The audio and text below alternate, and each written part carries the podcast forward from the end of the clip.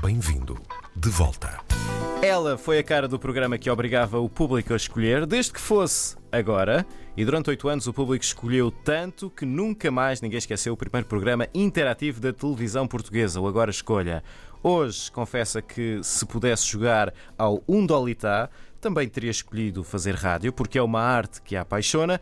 Escreve livros, liberta a arte de comunicar nas letras e nas folhas em branco e mantém um nome que todos nós reconhecemos, conhecemos muito bem. Bem-vinda de volta, Vera Roquete. Bem-vinda de volta. E bem-vinda à RDP Internacional. Olá, bom dia, muito obrigado por terem convidado. É um prazer, um prazer enorme. Vera, a, a nossa recordação principal é, é, é o Agora Escolha, como não podia deixar de ser. E este com baixo? este genérico. baixo? Era assim que começava. Este é um dos genéricos. É um dos genéricos, é verdade. Eram vários. Como é que foi ser eh, pioneira num formato eh, tão inovador e tão próximo das pessoas como foi o Agora Escolha? Eh, É- Era tão para próximo já- que deu, deu direito a um clube de fãs. Eh, sim, eu vou, vou, vou, vou, vou para já gabar-me, imaginem-me só. Eh, Ai, tenho todo o direito de o fazer. Pois, vou já gabar-me. Eh, que é, eh, o Agora Escolha foi criado por, por Carlos Pinto Coelho, Uhum. mas eh, foi tirado, trazido fora, e, mas era ap- apenas um programa de enlatados. Bloco A, Bloco B, acabou. Sim. Portanto, já agora, que nunca o disse, vou dizer pela primeira vez aqui, fora esses dois blocos, tudo se deve aqui à Vera Roquete. Sim. Porque todas as inovações, o Clube dos Fãs, o mostrar os desenhos dos pequeninos, ah, os telefones que tiveram que passaram a ser por várias áreas e por Porto de Lisboa inicialmente, ah, foi uma guerra muito grande, porque a televisão era muito um bocado para preto e branco, muito era, cinzentona, era já a era? cores, era muito Sim. cinzenta. E, portanto, muitas coisas foram tiradas ao ar à revelia, imagine. Sim. Só com os da Regi, porque como não obtínhamos resposta, atirávamos. Como as coisas pegavam, continuavam. Portanto, o programa ah, passou a, a- a- alargar a nível não só de, de camadas, que começou com as, com as crianças, Aham. depois para os jovens é que eu criei o Clube de Fãs, é que até Sim. trocavam férias. ah, trocavam férias, eh, houve casamentos, houve namoros, houve tudo. E, Era a e- rede social daquele tempo. com- completamente. Era acho que foi o primeiro programa democrático. Sim. Como é, que, como, é que, como é que a Vera conseguiu. eh, como, é que, como, é que, como é que a Vera conseguiu eh, ir introduzindo essas, essas mudanças? De onde é que vinham as ideias? Portanto, aquele formato que era um, um enlatado importado, como é que foi crescendo? Eh, com, com guerra, mas com criatividade. Sim. Ahm, posso me elogiar outra vez? Claro. Claro que sim. Mas eh, desculpem, porque eu, eu realmente não sou nada vedeta, mas agora aqui apetece-me dizer. Nós sabemos, mas Pronto, não interessa. não, é que eu tive, eu tive uma vez um artigo da Inês Pedrosa que eu, eu não conheço, não conhecia e que, me, que foi fantástico, ah, que saiu no Expresso, uma coisa enorme. ah, e esse artigo era extraordinário, era uma coisa que, que me, que me moveu pela sinceridade dela e vi que ela estava muito atenta ao programa. E uma das coisas que ela dizia é que a RTP tinha contratado uma apresentadora e locutora, porque também era locutora, e tinha saído uma criativa. Pronto, peço desculpa, mas foi dita por Inês Pedrosa. Portanto, essa, esse foi para, para mim o maior gozo, foi criar, fazer crescer o programa, porque realmente não passava de uma escolha A e B. As crianças, para mim, foi a, a ideia que, que mais. Eu não fiz isso por, eh, para chamar a audiência, foi espontâneo, porque gosto muito delas, tanto que escrevo para elas agora, e portanto resolvi mostrar os desenhos das crianças ao, ao público. E, e eles não deixavam na televisão, porque diziam que estava tudo torto e que devia estar tudo certo e que não podia ser. E eu comecei a lutar porque queria mostrar. E ao mostrar, nunca me passou para a cabeça que aquilo fosse um boom em que estava o pai, a avó, a tia e tudo a ver eh, o desenho da criança. É incrível. Foi feito completamente espontaneamente. E a partir daí foi um boom. Atualmente fala-se muito de independência feminina. A Vera tem noção eh, da importância que isso teve, a sua luta, o querer fazer mais, ser mais criativa. Tem noção da importância que isso teve na altura, enquanto mulher, na televisão? Eh, tem importância, sim. Tem importância. Eu vou lhe dizer uma coisa: eu não sou daquelas feministas a rasgarem as vestes eh, e a tirarem sutiãs posares. Não sou. Mas, porque acho que o homem e a mulher complementam-se. Uh, mas acho que o papel da mulher é fundamental e fundamental mesmo. Aliás, isto tem sido um avanço incrível. Uh, vemos, aliás, nos, nos governos uh, que vemos que estão agora a acontecer, aqui é na Finlândia, não é? Uma mulher novíssima. Sim, sim, sim. Uh, a importância está a ser extraordinária e foram uma luta, houve uma luta muito grande da mulher. e ainda continua a ser muito injusto, porque apesar de estarmos no século em que estamos, o machismo continua a, ponderar, a, a preponderar. Por muito que digam que não, é na escrita, é em vários meios, é em tudo, é na política. Há avanços, mas no dia a dia ainda continua a existir. Aliás, vê-se uh, pelas mortes das mulheres que hum. existem aí. Uh, terríficas e por juízes a, a, a, darem uhum. sentenças uhum. inacreditáveis, não é? Portanto, a luta das mulheres eh, é mais que justa, começou há, há muito, muito tempo, que eu admiro imenso, não é? E, e, de facto temos que continuar. Ainda voltando ali, ainda voltando ali ao, ao agora escolha, a partir de que momento é que deixou de haver aquela resistência às mudanças que a Vera queria fazer uh, e passou a haver, se, se é que passou a haver, abraçarem as novas ideias que a Vera trazia? Ah, eu acho que, aliás, quando havia essa revelia, passado dois dias já estavam a abraçar.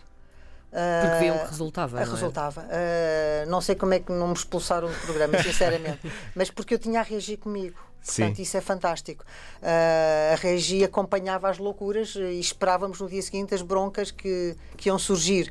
Mas depois percebiam que aquilo tinha. Está a ver? os telefones estavam centralizados em Lisboa. Uhum. Não fazia sentido. E quando começámos a descentralizar, pode imaginar, primeiro Lisboa-Porto, aquilo foi logo uma guerra, porque era um bocado Benfica Sporting, não é? Isto porque naquela altura se pagava para ligar para as diferentes regiões do país. Completamente. Uh, mas quer dizer, mas não era o 707, que é muito mais. Sim, pois, sim, é. eram números, números normais naquela altura. Se bem que há, há algumas pessoas que, que hoje em dia, porque foram várias gerações, não é? Eu tinha uh, mães com miúdas de 3 anos que me escreviam e tinha senhoras de 80 e tinha os jovens, e, e mas era muito a base de, de, das crianças e da juventude que eu quis apanhar a juventude. E então nessa. Já acabou o tempo, é? Não, não, não. não, não, não desculpa. Não, como, é este jogo de olhares, temos de nos Ai, entender. Este, vocês não sabem estes olhares que estão por aqui. vocês estão aí, nós Os aqui. bastidores da rádio. Porque este, estes entrevistadores são giríssimos. Ai, muito obrigada. Pois, não sabem, não estão a ver, não sabem o que perdem. Vera, diga-me uma coisa. Na altura não havia tanta oferta na televisão, nós sabemos, não é? Havia, havia um claro. canal, RTP1 e RTP2. Um, acha que estes programas eh, faziam mais parte da vida das pessoas justamente porque não havia tanta oferta? Acho que sim. Lógico, não é? E as famílias reuniam-se, não estava Sim. a mãe na, uh, na, cozinha a ver a telenovela ou, o miúdo no iPad dentro do quarto e o pai a ver o futebol. Não, estavam todos juntos, em princípio, etc. Agora, há uma coisa que eu me orgulho muito, é ter pertencido à RTP2, continuo a achar uh, com um nível especial e, sobretudo, ter sido um programa popular porque foi popular, uh, que naquela altura vencia a RTP1, que dava prémios, ou seja, concorria comigo, para que eu não tivesse tanta audiência. E a RTP2 tinha mais audiência. E isso acho extraordinário, foi, para mim foi um, um boom, não é? Uh, portanto, ainda tive uma concorrente, que era a RTP1, Sim. que era fortíssima. Vamos falar numa outra paixão sua, a escrita para crianças. Uh, também faz parte da sua rotina atualmente. Fale-nos no seu último livro, Uma Formiga no Meu Computador. Uh, uma Formiga no Meu Computador é um livro que eu acho giro porque é um livro teatral. Uh, e que dá incrivelmente para se poder fazer um teatro, os meus poderem fazer um teatro. Então é uma formiga que invade o computador uh, do escritor. Isto aconteceu comigo, na realidade. Estava eu no Algarve sentada numa cadeira uh, a escrever, a olhar para um ecrã, aliás, sem nada, e aparece uma, uma formiga no computador Uh, e não havia e dava-lhe piparotes e ela não saía. E daí veio a história. Era uma formiga criativa? E, completamente. E então o que é que eu. Veio uma história. Então a história é. Ela, é portanto, isto passa-se com um escritor. Não é? No fundo sou eu, mas Sim. lá passa-se com um homem, com um escritor, uh, que realmente é um ótimo escritor, e começa a ficar, uh, a dar-lhe também piparotes e a ficar enervada ela não sair. E diz sai, sai, sai, e ela continua a dizer que não quer sair, porque o lugar dela é ali, porque ela é uma vedeta. E como vedeta que é, tem que estar num ecrã. E então começa-lhe a, a, mostrar todas as suas habilidades, todas as suas criatividades. Em algumas é péssima, por exemplo, a cantar ópera dá berros horrorosos e põe o, o escritor com um desesperado. Outras coisas é realmente persistente e perseverante e faz coisas maravilhosas, dança, faz o Charleston, faz tudo, ela faz tudo. Uh, portanto, o livro passa com essas, com essas imagens fantásticas uh, sobre tudo o que ela faz. Mas, de facto, ela é uma chata.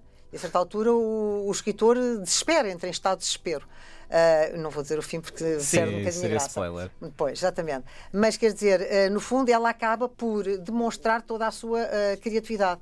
Há aqui um ponto muito importante neste livro. Este livro teve uma- um lançamento muito interessante porque eu tive esta história escrita e não encontrava o ilustrador, porque, pronto, os ilustradores são sempre fei- feitos com as editoras, não é? Lei, etc e tal. Mas eu este não. Este é um livro que eu quis fazer por mim e que não queria interferências de ninguém. Portanto, aquilo primeiro que eu encontrasse o ilustrador demorou-me pai dois anos ou três. Incrível. E um dia estava na, portanto, na internet e descubro um miúdo em Gaza. Não, isto, eu, não espero não começar aqui a chorar, palavra de honra. Um miúdo em Gaza, onde as bombas caem a toda a hora e começa a gostar imenso daquilo. E abordo.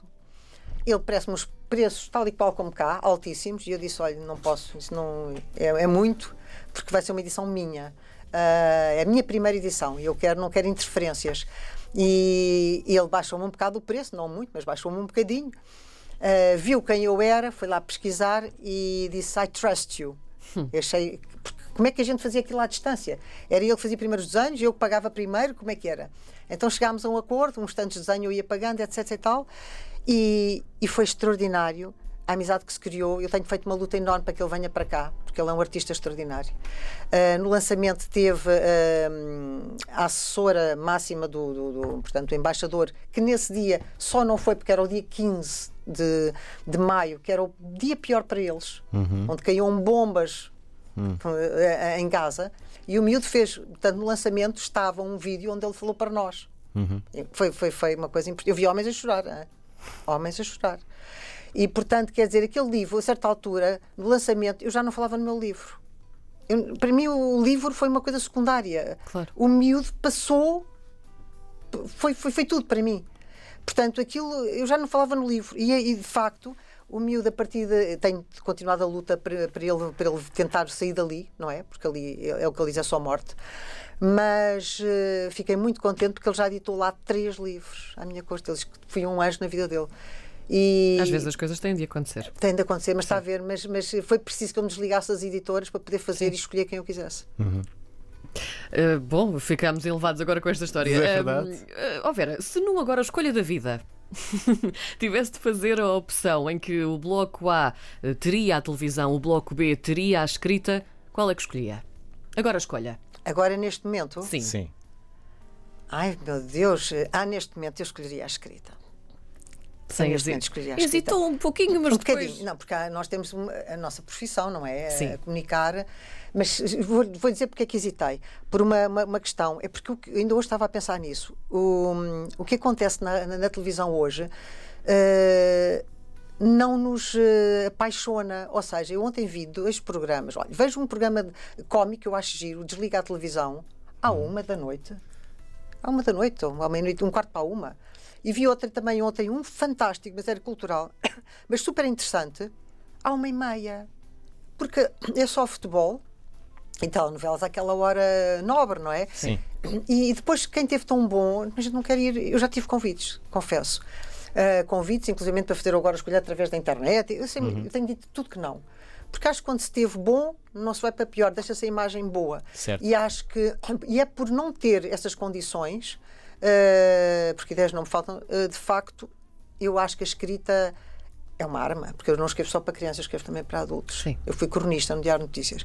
Portanto, a escrita é uma arma, é das coisas mais fortes que existem, mais perigosas. mais Também. perigosas também. É na escrita que a Vera Roquete de 2020 vai continuar? Ah, isso não vou deixar de escrever. Isso nem, nem, nem pensar. Aliás, foi uma promessa que a minha mãe me pediu e disse-me sempre: nunca deixe de escrever e nunca deixarei de escrever. E, e, para- e com um sentido também cívico. Porque eu acho que nós somos obrigados a não falar só de palermices ou quando se está nas redes Sim. sociais, mas intervir Sim. politicamente em tudo, em todas as. aquilo que pensamos. Quer os outros gostem, quer não gostem. Assumir. Muito bem. Vera Roquete, a nossa convidada desta semana no Bem-vindo de Volta. Foi um prazer enorme, Vera. Muito Obrigado. obrigada. Beijinho para os dois, obrigadíssima. Obrigada, Vera.